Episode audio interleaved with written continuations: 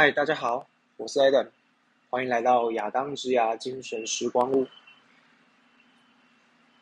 今天我们来聊聊啊，人才流动与数位转型。OK，随着美国时间六月十五号联准会宣布升息三码，至今已经进入第三周。区域市场的企业呢，也陆陆续续宣布招募暂缓或是 freeze 等等的消息，进而重审下半年度的财务计划，适当的给予财务修正，甚至是提出新的预测。而地域市场的企业，今年特定国家的市场，则陆陆续续放慢招募的速度，来评估自己自身的需求，来达到相应的一些应对策略。人才力多呢，想见就是市场上所见的岗位，目前大部分是真的烂缺，或者是收集履历这种职位的需求是偏少，所以这个是我们啊人才端的利多的产业。那利空呢，也就是所谓的选项变少了，是时候也评估自身的职业规划，再次重审。如果还是有自己想要发展的。地方，请不要放慢脚步，持续的经营。只是说，呃，稍微有耐心一点，因为也不要急着跳入一个可能你勉强接受的位置，可能待不久，你又会想要考虑转职，这对于职业其实是一个重伤害。OK，那原以为人才流动会根据啊降息、升息之间的一个异动而有一些速度上的改变。但是台湾国内没想到，国多家的前端企业却陆陆续续宣布这个调薪的计划，其中包含呃广达、呃和硕，甚至是华硕等等，还有在台积、联发等等的 IC 大厂，其实也陆陆续续的啊做调薪，其中甚至有至今不到半年。左右已经提升台币每个月月薪一万元，甚至是更高这样的消息传出。那当然，它有可能是部分齐头式的平等去做调整，有可能是哦，只是某一个族群做到调整。所以这个其实就是一个大方向，大家当做参考。呃，它呃，企业这样子调整的目的呢，无非是想要持续的在招募上带来一定的动能，并挽留人才，在企业端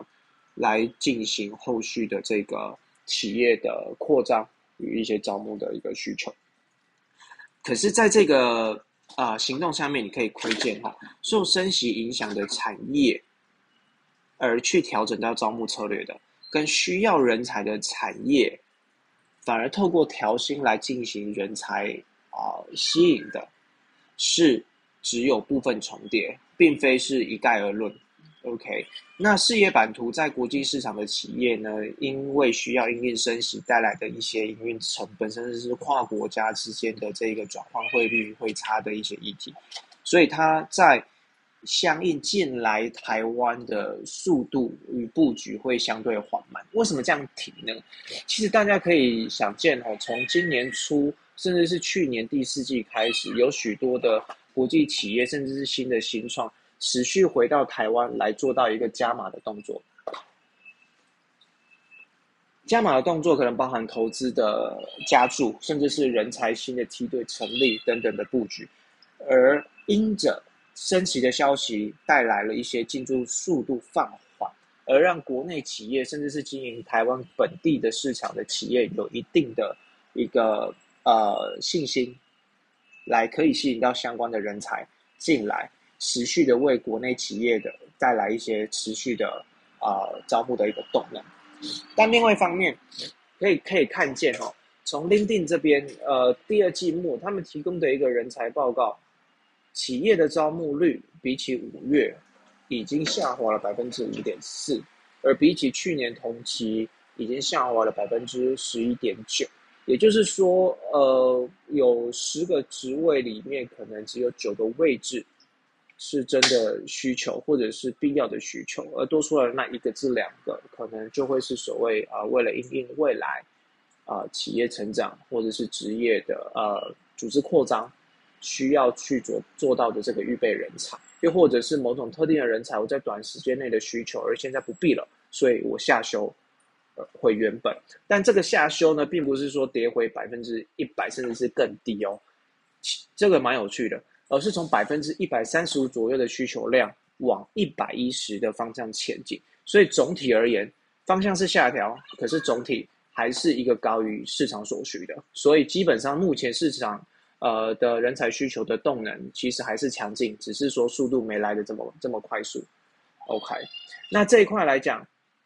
我提到有可能是市场这边需要去针对未来的一个发展需求而去做到的一个布局，甚至是企业也针对这个需求来去做到一些相应的一个修正，看看是不是自己的人才需求其实是需要到第四季，甚至是明年度再来进行招募的需求，这也是不一定的。所以，呃，大家也不要因此而悲观，会不会觉得我在进行中的位置而有的一些放缓？当然，你可以进一步跟 HR 做一个确定，可是你可以预期到有一些相应的时程可能会被放得更长一点点，不在于是你的能力或经验不足，而有时候是需要内部去做一个呃财务的再度评估而带来的一些啊缓慢的一个进展。OK。但在这个流大的人才流动的一个新的趋势里头，不变的人是一个议题了，也就是数位转型。疫情后，数位转型甚至是线上工作的模式啊层出不穷，甚至是现在已经被列为一个必需品了。就是在福利里面，你只要不是福利，甚至会被人才划分为你是比较啊不及格的公司，或者是不愿意为人才设想的公司等等。但是这个其实也因应着产业的需求了。有的是可以这么做的，可是比方说像物流业，或者是航空业，这个其实是很难做到百分之百所谓的呃线上工作、远端工作的。OK，但是这个部分的一个弹性，或者是公司愿不愿意去谈论所谓弹性上班的选项，这个其实会是人才现在所谓看重的。那后面如何带来一个不是短期的一个吸引点，而后来。呃，带来后头的崩盘，甚至是中期、长期、三年、五年这样子的规划，后面支撑的其实会是所谓的呃必要的呃数位转型。呃数位转型里面，今天不想要大刀阔斧或者长篇大论的谈，我只想要从一个切点切入，也就是所谓的资料素养与资料诉求。因为数位转型无非讲究的其实是你在。整体的工作效率、营运效率上面的提升，甚至是下调，而来达到相应甚至是更高的这一个啊产出与营收。那其中加速的必要品是什么？总不可能因为人的习惯一改变而令一切就梦想成真。所以其中最主要的一块，其实会是所谓的资料。举个例子，大部分传统的公司其实。一来可能营运规模没那么大，二来是人才的成本也比较偏高，所以它其实不太需要有这么大的一个资料量来去处理，所以他们的资料会储存在哪呢？没错，就是所谓的 Excel 表。那资料也就是透过人工维护，可能定期或者是需要的时候我再做一个产出，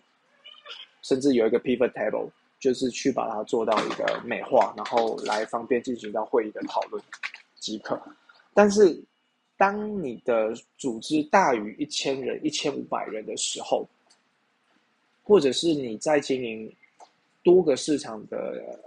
呃企业营运的时候，你相应的这个分享的资料库、分享的共同平台就显得相对重要。而这个时候，资料的收集，甚至包含记录的方式，它就会是在这个数位转转型之中你所需要的一个基础设施。来达到你更有效的营运效率与沟通，所谓的这个诉求。而这一块数位转型，其实大多数的公司已准备慢慢投入。没错，你没听错，两年后他们才意识到我可能需要而准备的慢慢投入。但是，除非是一些新创公司，可能五年内的，或是十年内。